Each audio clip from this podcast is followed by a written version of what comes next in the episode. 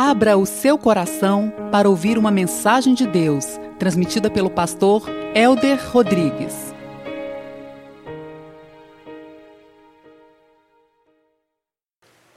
Salmo 81, entrando no sermão de hoje propriamente dito, verso 13. Abra o seu coração, meus amados, para que Deus continue falando, amém, igreja? Se o meu povo apenas me ouvisse, se Israel seguisse os meus caminhos com rapidez, eu subjugaria os seus inimigos e voltaria a minha mão contra os seus adversários. Juízes capítulo 6. Juízes capítulo 6, verso 1. De novo, os israelitas fizeram o que o Senhor reprovava. Durante sete anos, ele os entregou nas mãos dos medianitas. Os medianitas dominaram Israel, por isso os israelitas fizeram para si esconderijos nas montanhas, nas cavernas, nas fortalezas. Sempre que israelitas faziam as suas plantações, os medianitas, os amalequitas e outros povos da região a leste deles a invadiam. Versículo 5, só para pegarmos o contexto. Eles subiam trazendo os seus animais e suas tendas e vinham com enxames de gafanhotos, e era impossível contar os homens e os seus camelos, invadiam a terra para devastá-la por causa de Midian. Israel empobreceu, tanto que os israelitas clamavam por socorro ao Senhor. Mas qual foi o motivo que levou os israelitas a empobrecerem? Deus entregou nas mãos dos medianitas. Versículo 12. Então o anjo do Senhor apareceu a Gideão e lhe disse: O Senhor está com você, poderoso guerreiro. Quem, que homem gostaria de ouvir uma palavra dessa aí, hein? O Senhor está com você, poderoso guerreiro. Ah, Senhor. Ah, Senhor. As meninas, ah, Senhor. Ah, Senhor. Gideão respondeu: Se o Senhor está conosco, por que aconteceu tudo isso? Onde estão todas as suas maravilhas? Que os nossos pais nos contavam quando dizem: Não foi o Senhor que nos tirou do Egito, mas agora o Senhor nos abandonou e nos entregou nas mãos dos medianitas. O Senhor se voltou para ele e disse: Mulheres para os homens, com a força que você tem, vai libertar Israel das mãos. Não sou eu quem o está enviando. Você sabe por que eles estavam subjugados? Porque eles estavam inundados em pecado. De que se queixa o homem dos seus próprios pecados e delitos? Meus amados, os, eles foram subjugados pelo medo, afugentados e estavam empobrecendo terrivelmente por conta do pecado. Então agora eles se humilham. Então agora eles clamam, então agora eles se arrependem, então agora eles se voltam aos caminhos de Deus e o Senhor levanta um profeta para trazer uma mensagem para eles e mais do que isso, chama um, um anjo do Senhor e vai atrás de um homem. A nação clama e Deus vai falar com um homem.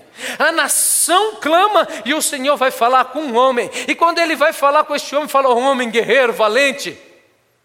Ele fala: Ah, não, Senhor. A minha tribo é de Manassés. Eu sou o menor da minha família. O Senhor errou o local. Acha que o Senhor não tem GPS aqui, não, né? Não, não. O Senhor viu minha identidade? O Senhor viu que eu sou o Gideão? E a verdade foi que o Senhor fala: Eu estou com você. Assim como ele falou com Jeremias, assim como ele falou com Josué, assim como ele fala com todo o eleito de Deus, o Senhor é conosco. A verdade, meus amados, que muitos de nós não vivemos condizentes com a promessa que Deus tem nas nossas vidas. Gideão fala, mas se o Senhor é o Senhor, espero que eu faça um, uma oferta de adoração a você. E ele vai lá, prepara uma oferta. E o anjo toca naquela oferta e diz que a fumaça, o fogo sobe, porque aquela adoração subiu nas narinas de Deus. E ele diz: Ah, meu Deus, eu vi o Senhor. Quando você ouvir promessas de Deus. Quando nós ouvirmos promessas de Deus, adore o Senhor. Eu vou te fazer uma confissão pastoral. Eu acredito que nos meus primeiros três, talvez quatro anos de crente, eu recebi muitas promessas.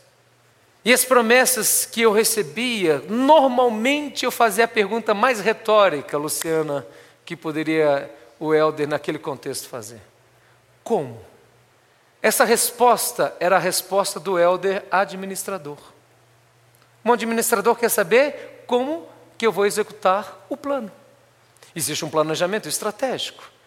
Então, qual é o planejamento operacional? Ou seja, como eu vou operacionalizar, como eu vou tirar a, a ideia e colocar num roteiro para gerar um filme, Zé Eduardo? E com quais recursos eu vou fazer isso? E sabe qual era sempre a resposta de Deus? Ouviram a resposta de Deus? Não? Vou repetir. Ouviram a resposta de Deus? É, é assim. Você sabe por quê? Porque Deus não precisa falar como, você só precisa obedecer. Tem um pastor do presbitério que toda vez que ele vem nessa igreja aqui, ele fala, mas Pastor Elton, me fala como que vocês construíram essa igreja em sete meses desse tamanho. Se eu fosse eu, ia construir um barraquinho lá no fundo, à medida que a igreja ia crescendo, eu ia fazendo, crescendo. Me explica como. Eu falei, é um milagre. Mas me explica como. Eu falei, mas se eu explicar o milagre, ele deixou de ser milagre. Como? E o que eu acho bonito é que Deus diz: Você é um forte guerreiro. E antes de ele ser levantado, aliás, à medida que ele está sendo levantado como um libertador, ou seja, como um juiz de Israel, você sabe qual é a primeira missão real que ele recebe? Vai lá e destrua os altares que foram construídos a Baal. Destrua o altar de Baal. Sabe o que, que Gideão faz? Chama dez servos dele, de madrugada, vai lá e destrói os altares de Baal. E você sabe que Deus fala? Destrua os altares de Baal e construa um altar de adoração ao meu nome. Princípio de libertação na sua e na minha vida. Destrua os profetas, os altares de Baal dentro do seu coração e construa altares de adoração ao nome de Deus. Quais são os altares de Baal no meu coração, pastor? São tantos. Pode ser a cobiça, pode ser a incredulidade, pode ser a ganância, a inveja, a maledicência, a fornicação. Existem tantos altares que nós erigimos. Um dia eu conversando com uma moça, termina ou não termina o namoro, dá certo ou não dá certo, e ela me falou assim: Mas eu não consigo viver sem este homem. Resposta: Disseste bem, porque existe um altar de adoração no seu coração em relação a este homem. Essa menina levou um susto. Como assim, pastor? Eu sou crente. Você acabou de falar que você não consegue viver sem ele. Se eu não consigo viver sem ele, ele se tornou um Deus para mim. Então agora Gideão recebe uma missão do Senhor: destrua o altar de Baal e construa um altar de adoração ao meu nome. Tem pessoas que estão subjugadas, tem pessoas que estão vivendo aquém da visão ou do chamado que Deus tem na nossa vida, porque existem altares idólatras no seu coração. Aonde estiver o nosso coração, aí estará o nosso tesouro. Não se engane, meu querido, que os ídolos são apenas feitos de gesso, de metal, de ouro, de prata, de madeira. Não, os piores ídolos são os ídolos do coração. Aliás, o porquê tem ídolos no coração que os homens fazem ídolos de gesso, de pau, de pedra e assim por diante. Por isso que não adianta você ir na casa de uma pessoa que está cheia de aqueles ídolos e você. Você lembra do pastor que chutou a santa lá? Não adianta nada isso. Porque a materialização de uma imagem é a realização do que está no coração. Só se destrói algo externo se destruir algo interno. É por isso que Deus fala para ele: você vai destruir um altar e no lugar desse altar você vai reconstruir o altar de fato de verdade, é o Deus de Israel. Não foi isso que Elias fez? 850 homens clamando o Deus de Baal, o Deus da tempestade, e ficaram gritando. E Elias lá, eu fico, o cara era debochado, Karim. A Karim não gosta dessa palavra. É, eu conheço meus ovelhas. Grite mais alto, de repente esse Deus está viajando. O cara, 850 homens, o cara era macho. De repente eles estão descansando, fale e os caras lá se cortando a manhã inteira. Quando chegou na hora de Elias, porque o desafio foi: aquele Deus que fizer descer fogo do céu, esse é o verdadeiro Deus. Aí, esse desafio que está aqui está muito pequeno. Tem um holocausto que eu vou jogar água, e jogou água, e jogou água, e jogou água. Meu Deus, imagina qualquer. O cara foi um bombeiro agora. Mas sabe o que ele faz depois disso? Diz a Bíblia que ele pega doze pedras e reconstrói o altar de Israel. As doze tribos estavam perdidas, desunidas. As doze tribos não estavam em comunhão com Deus. O altar de adoração não estava em santidade. O altar de adoração não estava consagrado, santo, separado. O altar de adoração não estava exalando o bom perfume que Cristo merece receber. E diz a palavra de Deus que ele reconstrói aquele altar. E quando ele reconstrói aquele altar, ele diz: O Senhor vive e reina. Para que Israel fique sabendo que existe um Deus de Israel, desce fogo do céu. Eu quero chamar e te convocar, meu amado. Você que tem ouvidos, ouça a voz do Espírito, restare o altar de adoração na sua vida. 2015, Deus vai trazer grandes bênçãos na nossa vida, mas precisamos restaurar o altar de adoração nas nossas vidas. Os homens acordam, veem aquele altar destruído, falam: vamos investigar quem é, e descobrem que é Gideão. E aí os próprios homens vão tentar matar Gideão. O pai de Gideão, sábio demais, diz: Ué, mas se Baal é Deus, deixa que Baal lute contra o meu filho. Quando você levantar altares de adoração ao Senhor, o diabo vai se levantar. Sabe o que acontece logo em seguida? É coisa de filmes, Eduardo. Filme celestial. Os medianitas se levantam para invadir novamente Israel, como gafanhotos, como fizeram durante sete anos. E aí, aquele homem, agora cheio do Espírito, a Bíblia diz que Deus tomou Gideão cheio do Espírito e ele toca uma trombeta. E quando ele troca uma trombeta, 32 mil homens se aproximam de Gideão. Você pode entender que a unção de Deus faz prosperar, que a unção de Deus faz unir, que a unção de Deus faz aglutinar a presença de homens e mulheres para te ajudar. 32 mil homens.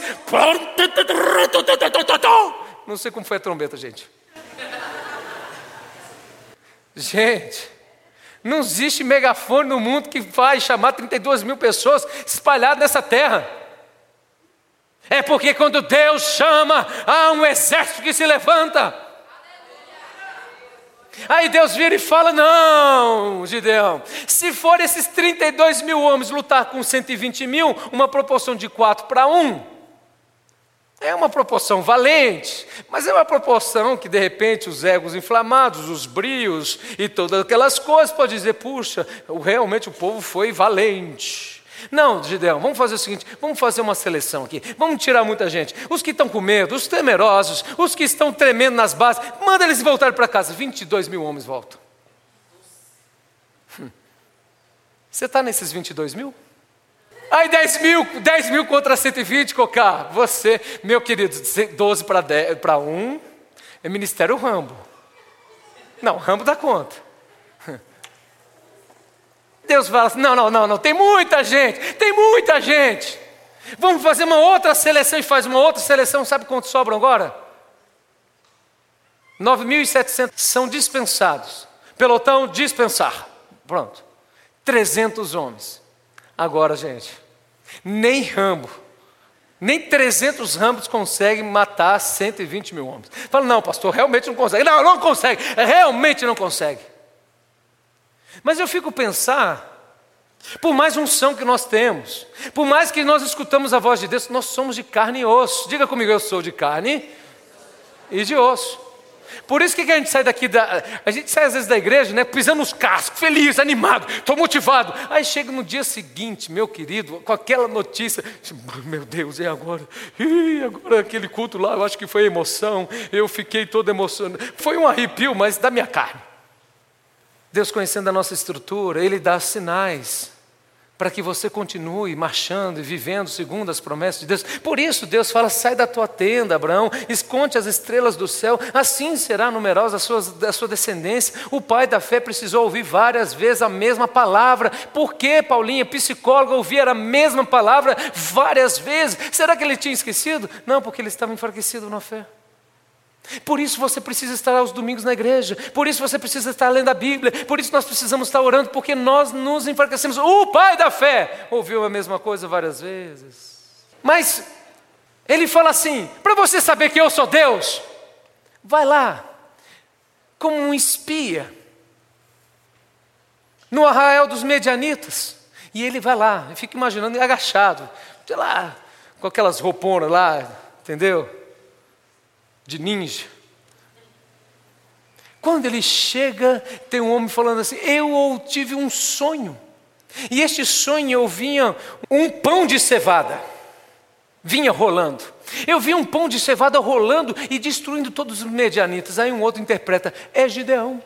Ué, que coisa que não. Fala sério, é uma história doida dois soldados conversando, falando: Eu tive um sonho essa noite. É meio que sonho. Não, eu vi um pão de cevado rolando sobre o nosso acampamento. Aí o outro levanta: É Gideão sobre a nossa vida. Ele vai nos destruir. E sabe quem estava ouvindo lá atrás da porta? Às vezes ouvindo atrás da porta. Nessa hora, foi de Deus. tá. Um homem volta valente, com os 300, sangue no olho. Ele vira e fala: Vamos separar em três grupos. E quando eu der o comando, vocês vão falar por Gideão e por Deus três tropas de cem pessoas. Diz a palavra que quando eles, de madrugada, gritaram por Gideão e por Deus, sabe o que aconteceu? Eles começaram a lutar entre si, 120 mil homens. Mas sabe o que é o mais interessante dessa história, Elma? Que diz assim: e cada um dos 300 homens ficaram posicionados. Quantos de nós recebemos promessas de Deus e saímos da posição? Está demorando demais. Eu acho que não vai dar certo comigo, não. Na realidade, Deus esqueceu de mim. E eles ficaram posicionados. E Deus deu grande vitória a Gideão, aos israelitas, e eles viveram durante vários anos debaixo da paz de Deus. Eu quero perguntar a você: você realmente crê nas promessas de Deus? Pastor, eu nem conheço as promessas de Deus. Então leia a Bíblia. A Bíblia é um livro de promessas, é um livro de mandamentos, é um livro de ensinamento na nossa vida. Eu vou repetir aqui outro dia eu falei isso, porque isso me entristeceu demais. Eu conversando com um jovem que já tem alguns anos na nossa igreja. Eu falei: Você tem lido a Bíblia? Eu nunca li a Bíblia. Meu Deus, não faça isso não, meu querido. Você não vai ler a Bíblia para me agradar, não. Você não vai ler a Bíblia para agradar o seu pai, a sua mãe. Você vai ler a Bíblia para edificar a sua própria vida. Teca, tem gente que não perde o Correio Brasiliense por nada. Tem gente que não perde a novela das oito. Qual é a mesma novela das oito? Quem que me diz aí? Império das Trevas?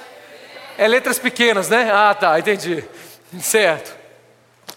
Mas a palavra de Deus ela não tem tempo para ler. Meus amados, em todas as promessas de Deus nós temos o sim de Deus por meio de Jesus Cristo. em todas as promessas de Deus nós temos o sim de Deus. Jeremias titubeou diante do chamado. Josué titubeou diante do chamado, por isso Deus disse: Não temas, eu sou contigo, não te enviei eu, por onde quer que andares eu irei. Moisés titubeou, Isaías titubeou, cada um de nós. E aquele que não titubeou, Pedro falou: Eu estou pronto aí até a morrer por ti. Ele foi um dos primeiros a negar. Mas eu quero trazer, meus amados, é que se eu aprender a crer nas promessas de Deus e a viver segundo a visão que Deus tem a meu respeito, você vai viver de uma maneira plena e abundante na presença do Senhor. Diz a palavra de Deus que o sumo sacerdote Zacarias, diante da promessa do anjo Gabriel, falando que a esposa dele, ele e a esposa eram irrepreensíveis no Senhor, porém ela era avançada em dias e estéreo. Irrepreensíveis no Senhor, porém ela era avançada de dias e estéreo, Fernanda, ela era estéreo avançada de dias. Aí o anjo, ele está no Santo dos Santos, no apogeu do ministério, talvez era a única vez na vida que ele entrava no Santo dos Santos, na face e na presença da glória de Deus. O anjo aparece a ele e diz: Eu gerarei sobre a sua esposa um, um profeta, não passará navalha, não tomará bebida forte, ele será um grande profeta. Como eu sei que isso vai acontecer? Tendo em vista que você não acreditou, você vai ficar mudo só o período da gestação dela. Você imagina um sacerdote sem falar, gente? Não se iluda, não, nós estamos falando de um profeta, melhor dizendo, um sacerdote, que era, i, diga comigo, irrepreensível. Não acho que você é melhor do que ele, não. Não julgue que você é mais espiritual do que ele, não. Eu estou falando isso para mim também, tá, gente? Eldo, não julgue que você é melhor do que esse homem. Eu realmente não sou. Pronto, estou falando comigo mesmo, entendeu? Tá. Ok. É que as promessas de Deus são tão maravilhosas. Você já percebeu uma coisa interessante no ser humano? Quando tem uma notícia terrível, tenebrosa, ninguém fala, eu duvido que isso é verdade. Já perceberam isso? Quando é uma notícia tenebrosa, quanto, é mais, quanto mais sangue, mais carnificina, mais destruição, ninguém duvida.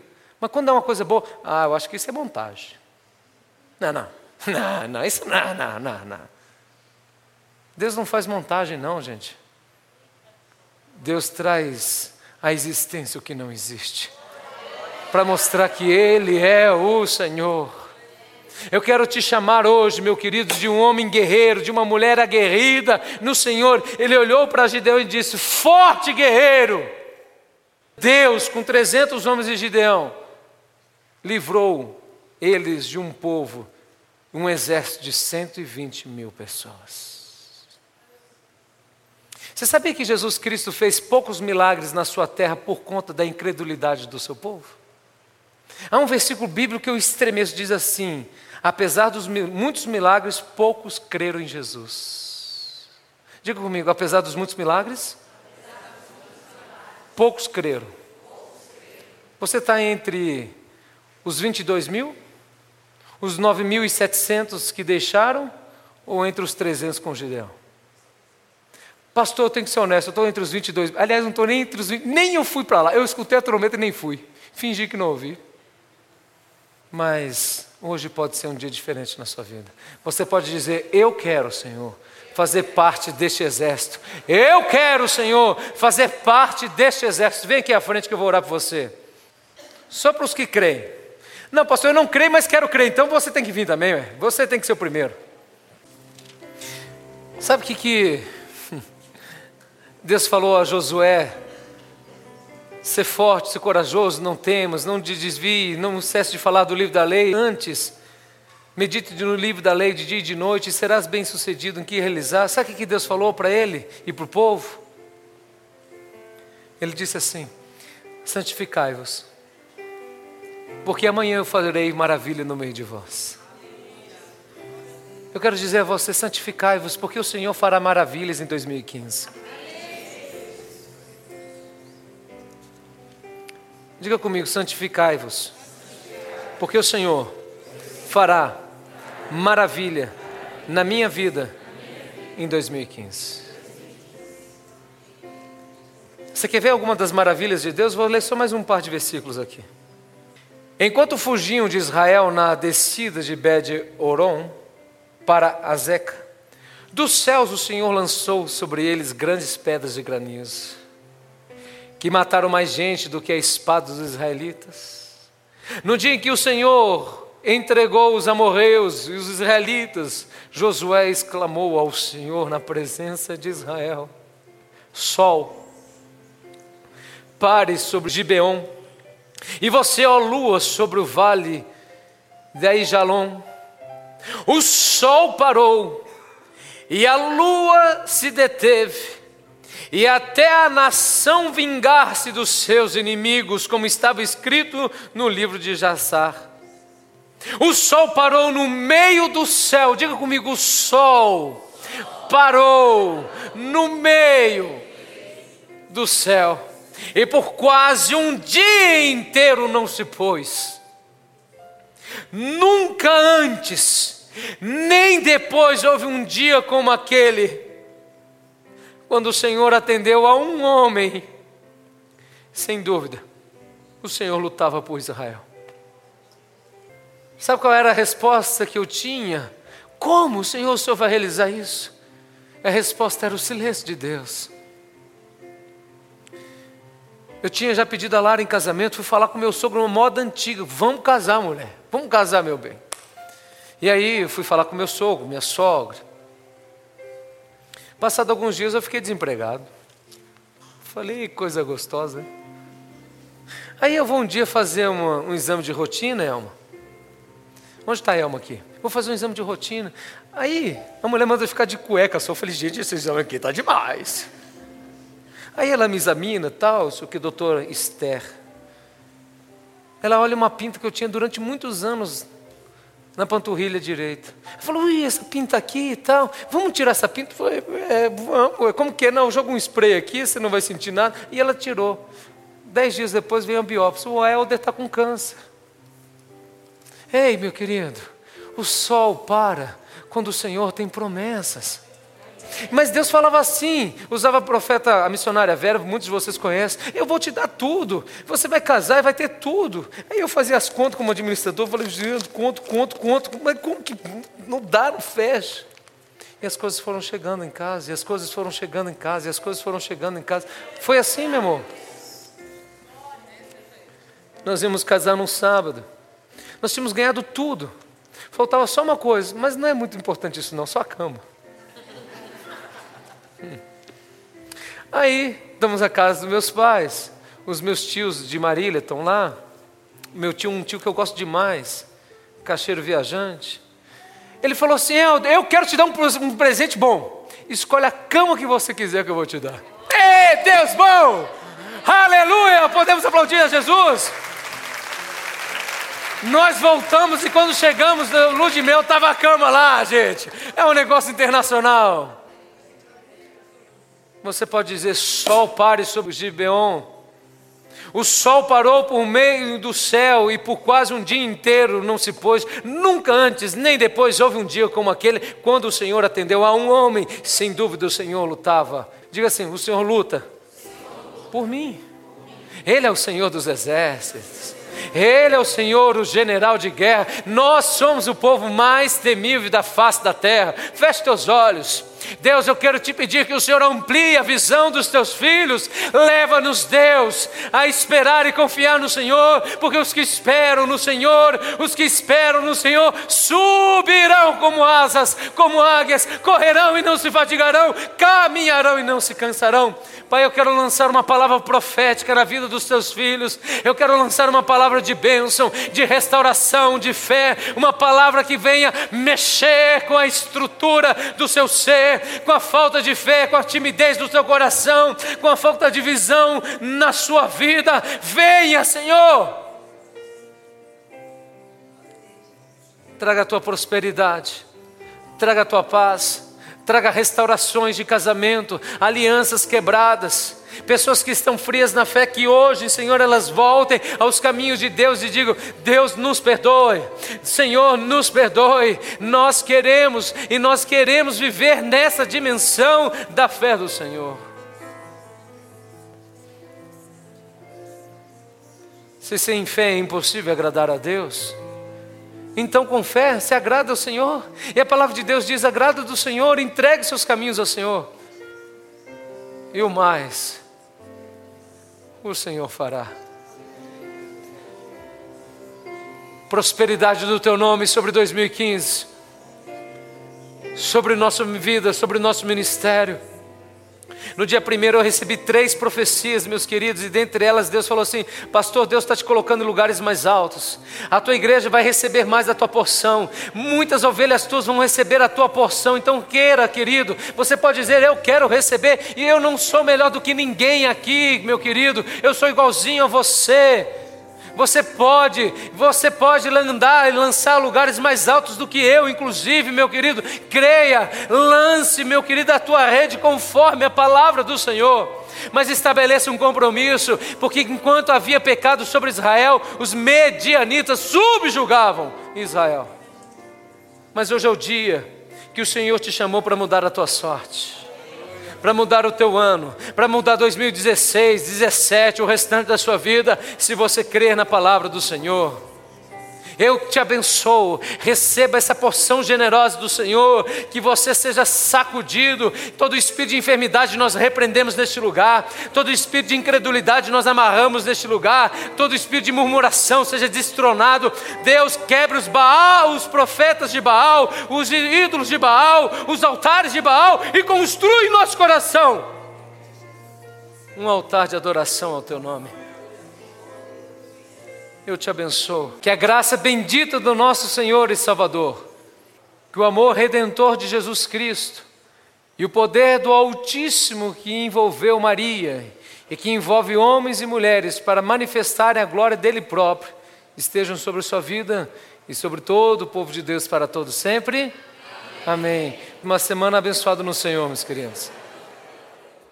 Você ouviu uma mensagem do pastor Helder Rodrigues, apresentador do programa de rádio Caminho Santo, em mais de 250 emissoras em todo o Brasil. Ouça também o Culto Brasil, transmitido ao vivo da Igreja Presbiteriana Manancial em Brasília.